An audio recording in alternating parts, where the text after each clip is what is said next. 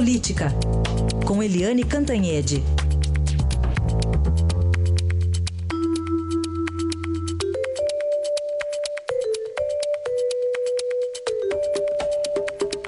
E o que esperar desse terceiro dia de julgamento da chapa Dilma Temer pelo TSE, Eliane? Bom dia. Bom dia, Heisen. Bom dia, ouvintes.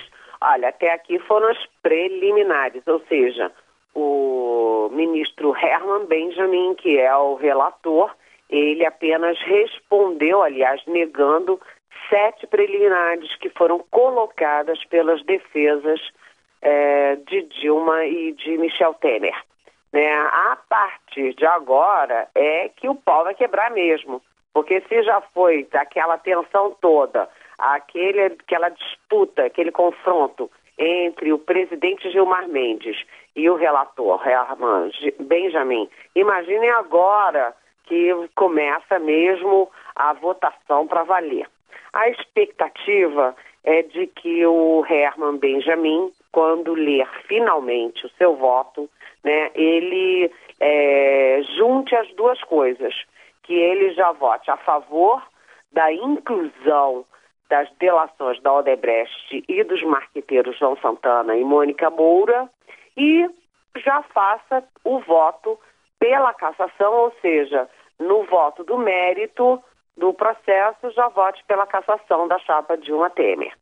Mas também a expectativa é de que um dos ministros, é, possivelmente o próprio Gilmar Mendes, é, peça para que haja um desmembramento.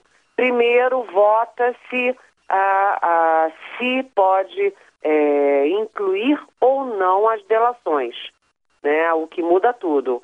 E depois, o mérito, ou seja, se caça ou não a chapa fazer duas votações em separado. E por que que essa questão da delação se tornou o centro de todo o julgamento? Porque na avaliação tanto de quem quer a cassação quanto de quem não quer a cassação, sem as delações da Odebrecht, do João Santana e da Mônica Moura, o processo fica muito esvaziado, não tem prova, não tem depoimento, é, tem muita coisa, muita coisa, mas tudo muito, é, vamos dizer assim, acessório. O que dá peso, o que dá consistência são as delações da Odebrecht, contando em detalhes como era o pagamento, como era o desvio, mete a Petrobras no meio e tal.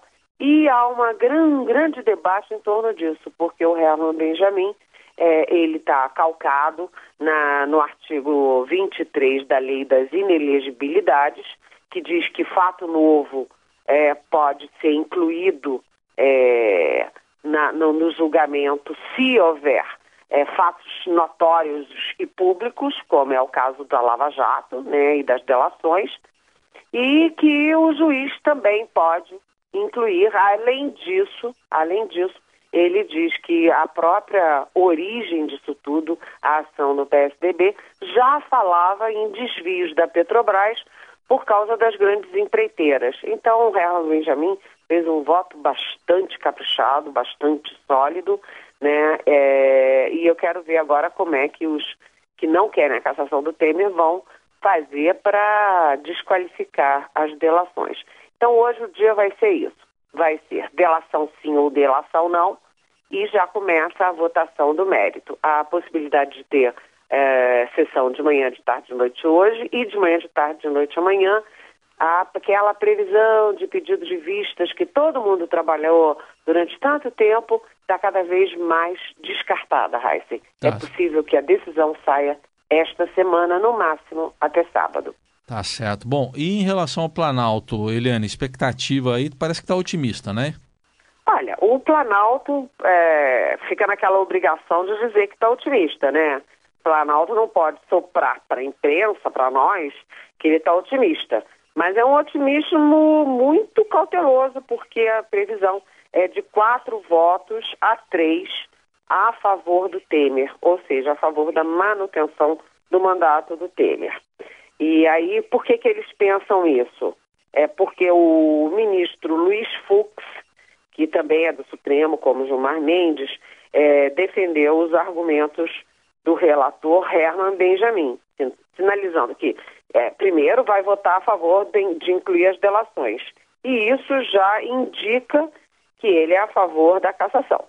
E o Napoleão Nunes, ao contrário, ele deu todos os indícios que vai votar como Gilmar Mendes, é, contra a inclusão das delações e, portanto, a favor da, do mandato do Temer. Então, isso dá dois a dois, né? O Fux e o Herman de um lado, o Gilmar e o Napoleão Nunes do outro. E são sete votos. Os outros três são da Rosa Weber, que é a terceira ministra do Supremo no TSE, e ela é considerada, é, tida aí no meio político como favorável à cassação. E os novos ministros que foram indicados pelo Temer, o Admar Gonzaga e o Tarciso Vieira, que são considerados como favoráveis ao Temer e ao mandato do Temer. Né? Então, aparentemente, daria 4 a 3 para Temer. Mas, aí eu volto a dizer que o relatório do Herman Benjamin foi muito consistente, né? muito detalhado, ele é muito aplicado, né? E isso pode mudar votos, pode mudar os votos, pode tirar argumento de, que, é, de quem quer defender o Temer. E basta ele mudar um voto para o 4 a 3 para Temer virar 4 a 3 anti-Temer. Ou seja, a gente tem aí uma indicação favorável ao presidente, mas não tem nenhuma certeza. Aguardemos, é o que nos resta. Até amanhã, Eliane. Até amanhã, bom dia.